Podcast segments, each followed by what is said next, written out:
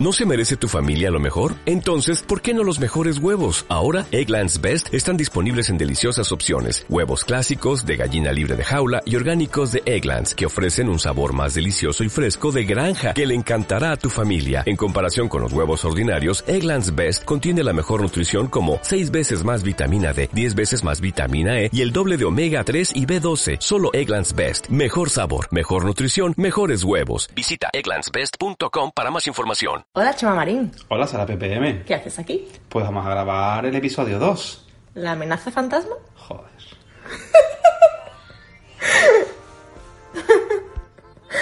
No nos vamos a decir nada más. A ver si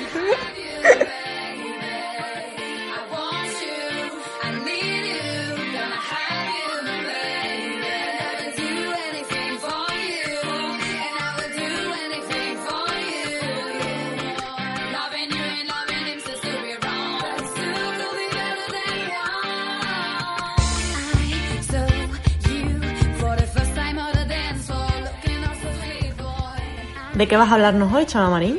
Pues he pensado que lo ideal para hoy es hablar de libros. ¿De qué tipo de libros? Libros de gastronomía. Claro. Hombre, a ver.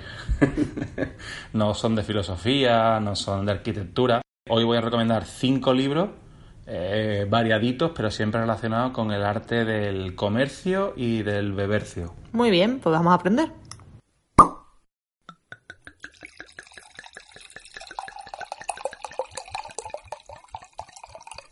Pues mira, os voy a recomendar hoy cinco eh, relacionados con diferentes aspectos. El primero del que quiero hablar se llama Saber del Sabor.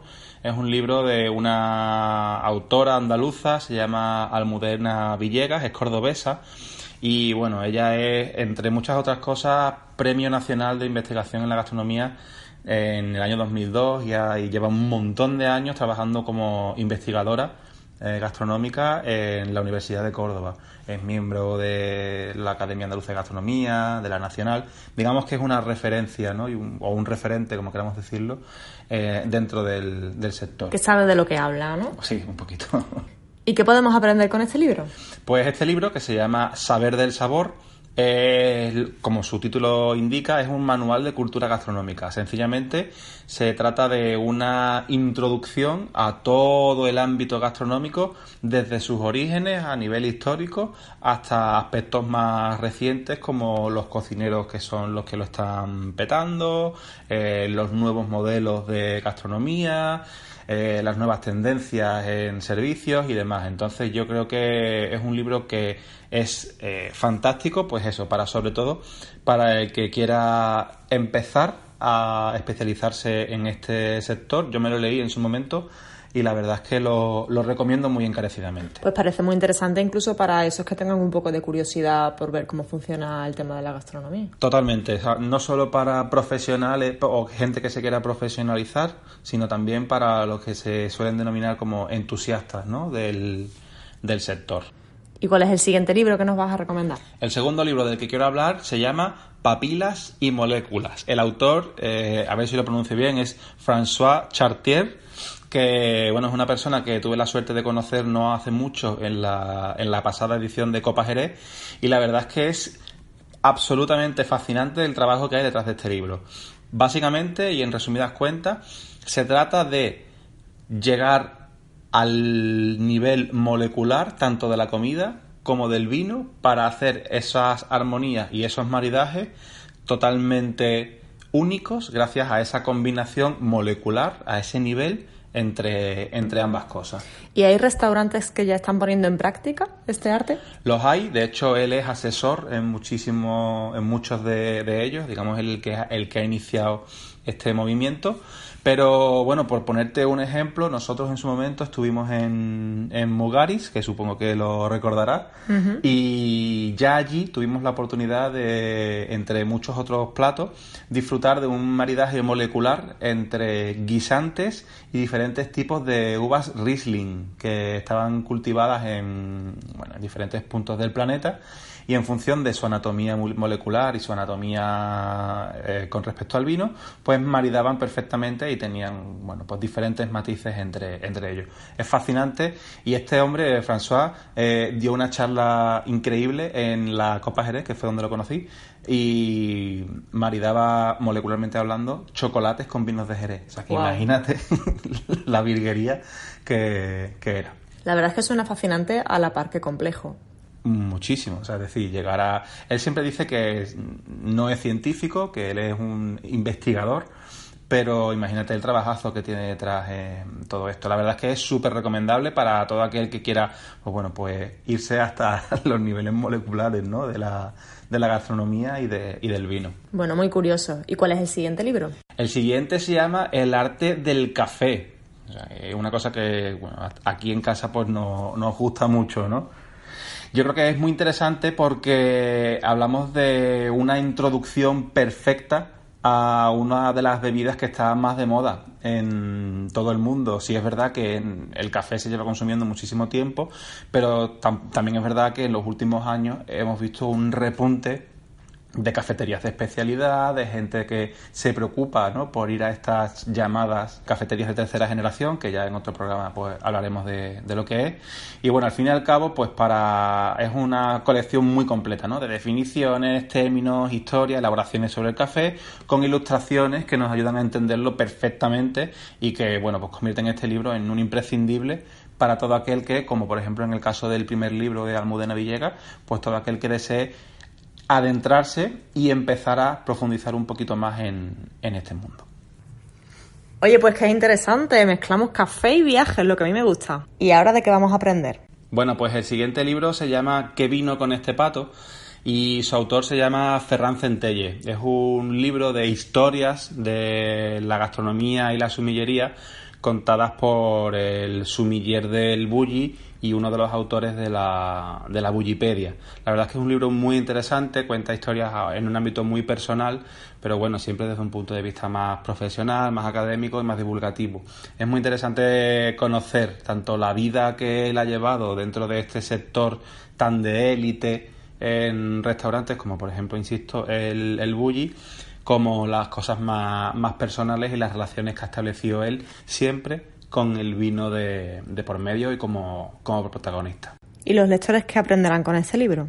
Pues un poquito de todo, porque lo que te enseñas principalmente es a disfrutar de la buena mesa, a valorar los vinos, a- pero no a valorarlos en un sentido académico, sino a valorarlos en un, senti- en un sentido como más humano, ¿no? Más cercano. ¿Más disfrutón? Más disfrutón, podemos decirlo así, sí. Pues qué bien, me interesa bastante. ¿Pasamos al último libro? Pasamos al último, que es el que quiero, bueno, desarrollar un poquito más, porque, eh, bueno, nos lo mandaron los compañeros de Planeta Gastro y es un libro que la verdad es que está bastante bien, se lee muy rápido y yo creo que es bastante interesante. Se llama Cómo convertirse experto en vino en 24 horas y su autora es Jancis Robinson, que si no suena, pues es una de las principales divulgadoras, periodistas y comunicadoras del mundo del vino en todo el planeta. O sea que es una mujer de referencia absoluta.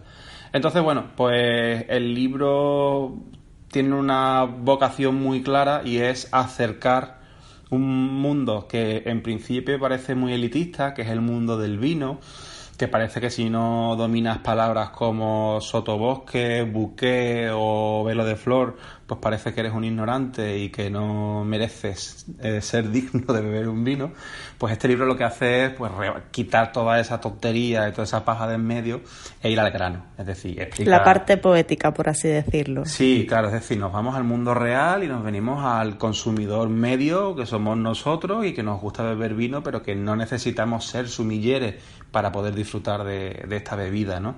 Entonces el libro pues va pues, desde, el- desde lo más básico a cómo son los vinos, cómo funcionan las cosechas, qué tipos de vinos hay, cuáles son las principales, los principales sitios del mundo, que si el, mundo, el nuevo mundo, el viejo mundo lo que hace es al fin y al cabo pues desmitificar todas esas cosas que hay alrededor del mundo del vino, ¿no? Que si tinto, blanco, rosado, que si el tapón de corcho, que si el tapón de rosca, que si los vinos mm, más caros son los mejores y los baratos son los peores, mm, establecer unas, algunas reglas, alguna forma de determinar cuál es la, la mejor relación calidad-precio en los vinos, cómo leer bien una etiqueta de un, de un vino, que es muy interesante.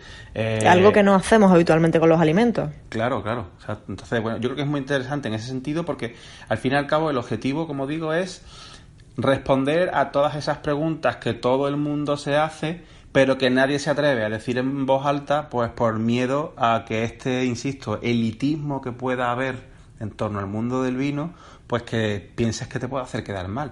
Y ni mucho menos, porque nadie nace sabiendo, nadie es experto en nada. Y eh, insisto, con este libro, eh, pues la verdad es que vamos a solventar un montón de dudas y vamos a aprender bastante pues sobre las principales cosas que deberíamos saber todos los que nos gusta el, el vino, pues un poquito más, ¿no? Que a la, que a la media. Por ejemplo, cuando hablamos de cerveza, no hay tanto miedo a no saber lo que estamos bebiendo. Exacto. Entonces, igual que la cerveza es súper popular y todo el mundo la pide sin tener miedo a, entre comillas, quedar mal, pues este libro se encarga pues de quitarle toda esa pompa al, al vino para que uno cuando vaya a un bar o un restaurante pues lo pueda, pueda pedir un vino tranquilamente y preguntarle al responsable, al sommelier y... De hecho, a mí muchas veces me, han me ha pasado que cuando pides un vino y te dicen, ¿quieres probarlo antes? Se te queda la cara un poco como, tampoco sé si eh, puedo examinar este vino lo suficiente como para, ¿sabes? ¿Sabes a lo que me Sí, quiero sí, sí. referir? Mira, hay un, hay un periodista de Onda Cero que, que dice que la- los bebedores de vino, y nos vamos a incluir en ello, eh, somos los más valientes de, de la hostelería. Porque dice que somos los más valientes porque cuando vamos a pedir un vino, lo más probable es que nos encontremos con todo mal. Es decir, que los vinos que estén por copas, primero, si hay por copas, son muy pocos. Luego, si son muy pocos, probablemente sean malos. Eh, luego, seguramente el precio no sea tampoco el más justo. Tampoco seguramente esté servido a la temperatura que el vino se merece. Eh, en fin, que somos unos valientes por ir a pedir vino porque probablemente, pese a todo eso, que, no, que está caliente, que nos lo sirven mal, etcétera, etcétera, aún así decimos, me lo voy a tomar. Y te lo tomas, ¿sabes? Mientras que, por ejemplo, con una cerveza, como no sea glacial a menos 2 grados y no sé qué, pues exigimos ¿no? cierto nivel de servicio con respecto a la cerveza que por ejemplo con el vino pues no, no, no lo hacemos ¿no? Entonces me hace muy- mucha gracia eso de que somos unos valientes ¿no? Lo- Algo muy parecido a lo que ocurre con el café y ahora trasladado al vino. exacto ¿no? entonces por eso yo he recomendado estos libros hasta ahora pues para que la gente pierda un poco el, el miedo ¿no? a, Tenemos que aprender a saber y a valorar lo que bebemos. Totalmente, y además que yo creo que es necesario, ¿no? Primero leer y luego aprender y luego mm, apoyar este tipo de libros que lo que hacen es divulgar y acercar eh, factores tan importantes como la cultura de la bebida o de la comida al mundo al mundo real, ¿no? Y quiero terminar con una frase que me gusta mucho de- del libro. Bueno, es un libro que tiene una lectura muy amena, muy agradable, es muy sencillo, es poco técnico. Y termina con, con una frase que me encantó, que dice que ese libro, el libro tiene muchas ganas de divulgar y de apasionar al lector por el único arte que puede beberse, que es el vino. Y me gustó mucho, porque hay otras bebidas, hay otras cosas que nos, podemos, nos pueden gustar mucho, pero si hay algo, alguna de ellas, ¿no? Que puede considerarse un arte, pues quizá eh, sea el, el vino. Muy bien, pues me han entrado muchas ganas de leerlo. Pues nada, en casa está, cuando quieras te lo, te lo veo. Os dejaré una reseña. Muy bien.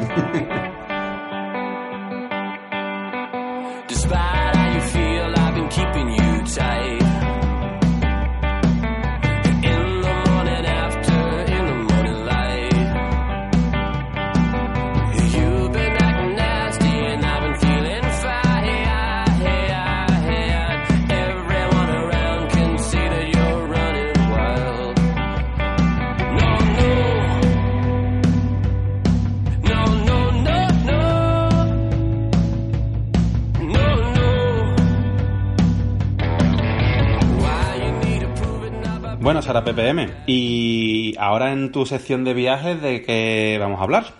Bueno, pues se acaba el verano, Oh. o- que es la época de viajes por excelencia para la mayoría de turistas. Sin embargo, bueno, también se avecina una época más que interesante para viajar, que es el otoño. Hay diversos puentes, festivos, y los podemos aprovechar para, para conocer nuevos destinos. A mí personalmente el otoño me gusta bastante para, para viajar. Pues no vamos a hablar de eso tampoco. ¿Eh? Entonces, ¿de qué vamos a hablar? De cinco destinos europeos para pasar tu fin de año. Ay, qué interesante, me gusta, me gusta. Hoy hablaremos de Londres, Barcelona, Bélgica, Italia, norte de Italia norte de Italia. y Países Bajos. Interesante. Allá vamos. Antes de empezar, vamos a dar algunos consejos, porque es una fecha un tanto complicada. Vale, ¿cuáles son esos consejos?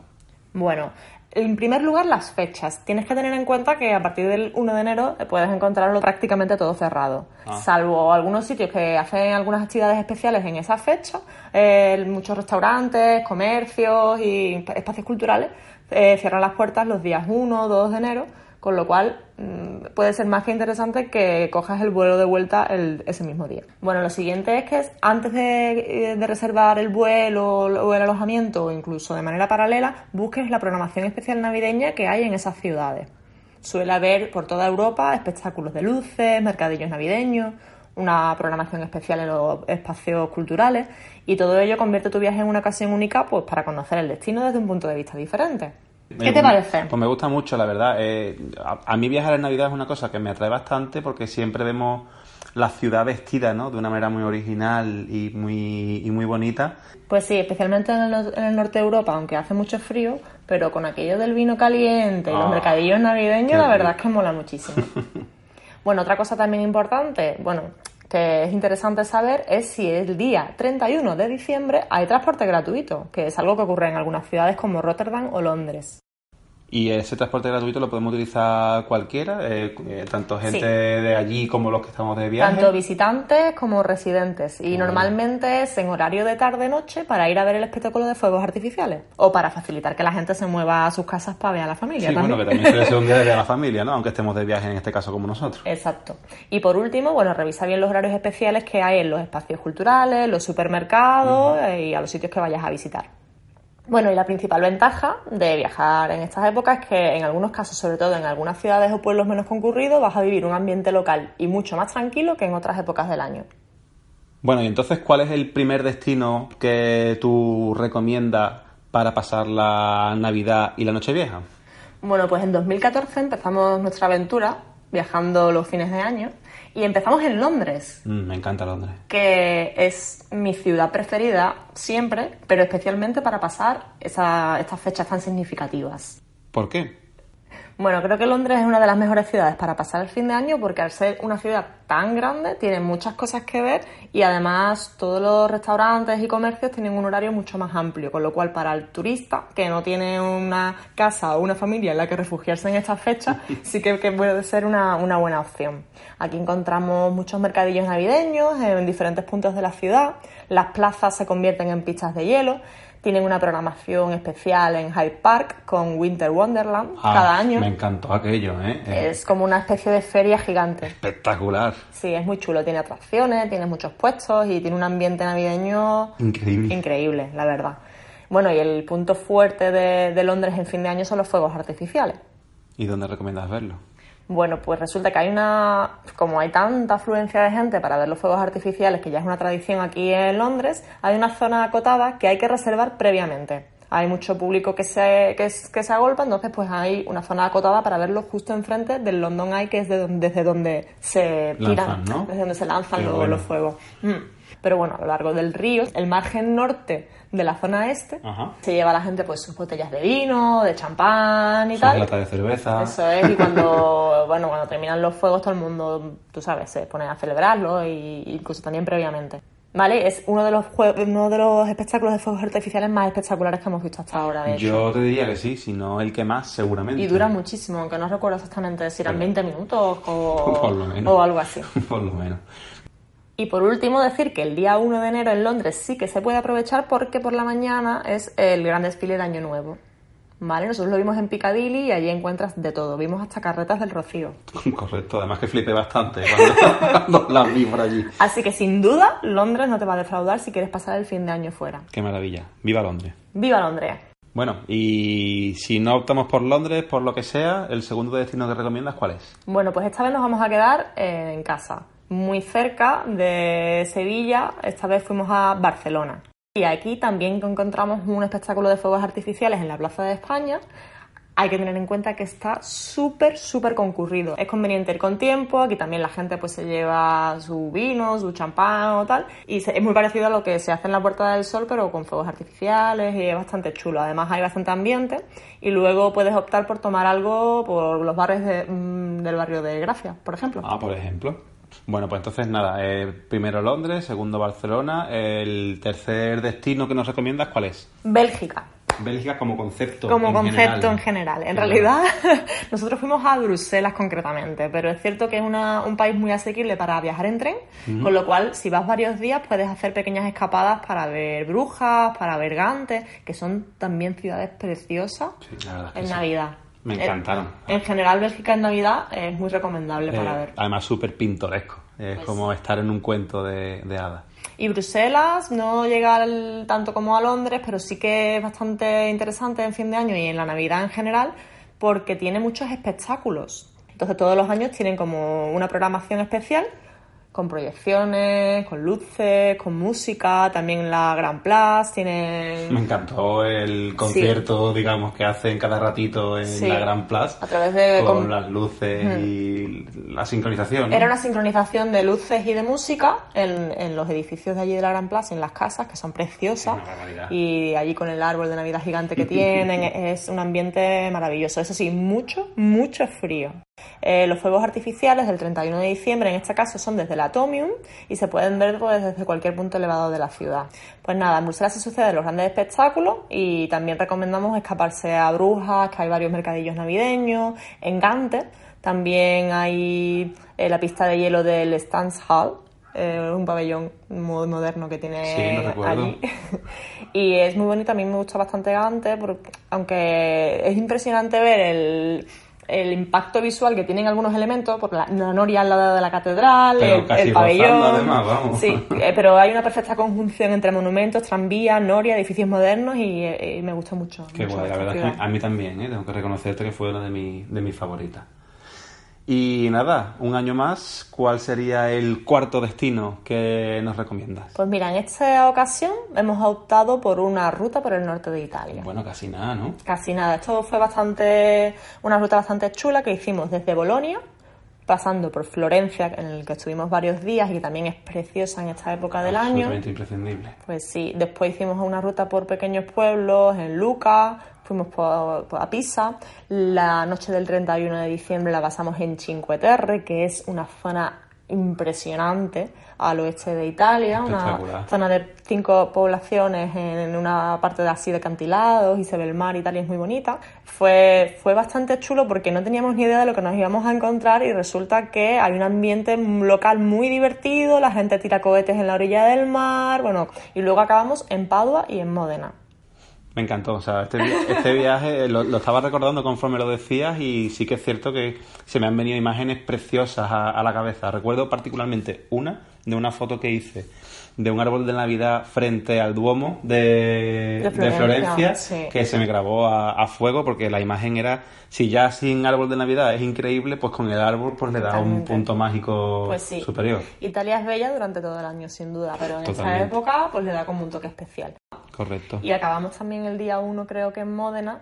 Un poco lo que nos ocurrió, lo que decía antes, nos ocurrió que estaban muchas cosas cerradas y no la pudimos disfrutar, pero son ciudades preciosas, la verdad. Bueno, al menos el paseo nos lo llevamos. Exacto. Y acabamos. Hombre, ¿y cuál es el último destino que nos recomienda? Pues el año pasado, 2018-2019, lo pasamos en los Países Bajos. Uf, me encantó también. La verdad es que es muy guay. Llegamos a Eindhoven, en el aeropuerto, porque nos salía bastante bien de precio el vuelo, y lo que hicimos fue alquilar un coche para hacer una pequeña ruta. Fuimos por Utrecht, pasamos varios días en Ámsterdam, que es un sitio bastante bonito para, para ir en estas fechas, tienen un festival de luces, está bastante, bastante guay, muy bonito. Sí, la verdad es que la decoración que tenían navideña era ba- bastante llamativa y me gustó mucho la ciudad. Yo era la, la primera vez que iba, sin embargo me... Todo abierto, mucho ambiente. Me encantó el ambiente, La verdad es que sin sí. duda, si quieres incluso pasar el fin de año aquí, puede ser una buena opción porque hay muchísimo ambiente. Pero nosotros decidimos pues buscar algo distinto y la noche del 31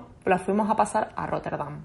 ¿Y que tiene de especial Rotterdam? ¿Por Bueno. qué elegimos aquello? Es una ciudad súper moderna y contrastaba muchísimo con la ruta que estábamos haciendo, porque tanto Utrecht como Ámsterdam son conocidas por sus canales, son mucho más tradicionales, bonitos. Pero, eh, como decía antes, acabamos en Rotterdam, que es una ciudad súper moderna, tiene unos edificios contemporáneos súper interesantes y, y la verdad es que nos encantó. Y especialmente recomendable pues es ver los fuegos artificiales que se tiran desde el puente de Erasmus y también ocurre como en Londres, se agolpa la gente alrededor del río río porque es mm, espectacular también lo- lo- Es los increíble. fuegos Además, la imagen es preciosa. Ver ese puente moderno, atirantado, precioso, con los fuegos artificiales y el resto de la ciudad. La verdad es que es una imagen muy, muy, muy bonita. El ambiente es súper bueno y, y ocurre igual que lo que hemos comentado anteriormente, pues que la gente se va allí con su vino y tal y va a celebrar la entrada del año y, y te contagian, ¿no? Con el espíritu de Qué la. Navidad y de la entrada del nuevo año. Es muy, muy guay, muy guay. Muy recomendable Rotterdam para, para ver los fuegos artificiales en esta época.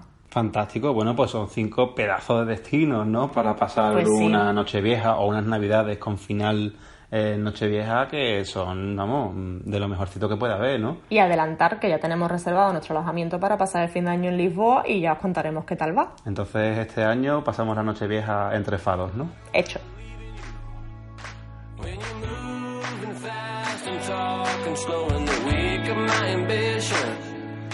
When it takes the time to realize with everyone around you. Oh no, where do we go from here? Bueno, pues como diría el anestesista, ¿Se acabó lo que se daba? Correcto. bueno, hasta aquí el segundo episodio. Esperamos que os haya gustado. Y nada, eh, lo podéis buscar como podcast Urban Explorers si os queréis suscribir a través de Spotify y de iBox. Eh, muy pronto también estaremos en iTunes. Así que nada, os esperamos en el próximo programa con más viajes y gastronomía. Pero si tenéis cualquier sugerencia, os recordamos que podéis seguirnos en redes sociales, arroba u-explorers, arroba chemamarín y ya sabéis, arroba sarappm solo para las cosas buenas. Adiós. Adiós.